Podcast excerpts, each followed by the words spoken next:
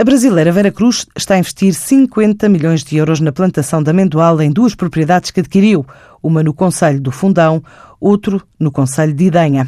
São 5 mil hectares plantados que podem significar 600 mil toneladas até 2020, explica Gustavo Ramos, o CEO da empresa. A essa altura, nós, nós faremos a primeira plantação uh, em um mês, tá? ou seja, as primeiras árvores serão plantadas agora em julho. Uh, hoje nós estamos com 1.200 hectares já comprados, tá? onde todos eles vão ser revertidos para plantação de amêndoa.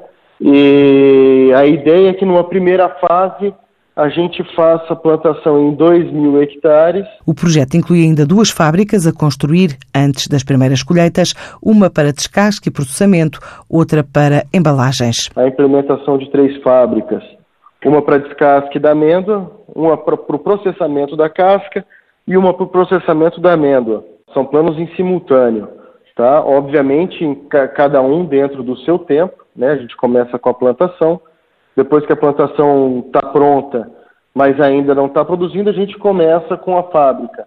A ideia é que no, no momento em que a plantação já começar a produzir na sua velocidade de cruzeiro, as fábricas já estejam prontas para processar a amêndoa que nós mesmos produzimos. Começa-se a produzir em velocidade de cruzeiro cinco anos depois da produção, ou depois do, da, da plantação, desculpa. Então, se a gente está falando em 2018, agora a gente começa a primeira plantação, a ideia é que em 2000 por volta de 2022 para 2023 as fábricas já estejam prontas. Projetos que podem criar perto de uma centena de postos de trabalho, diretos e indiretos.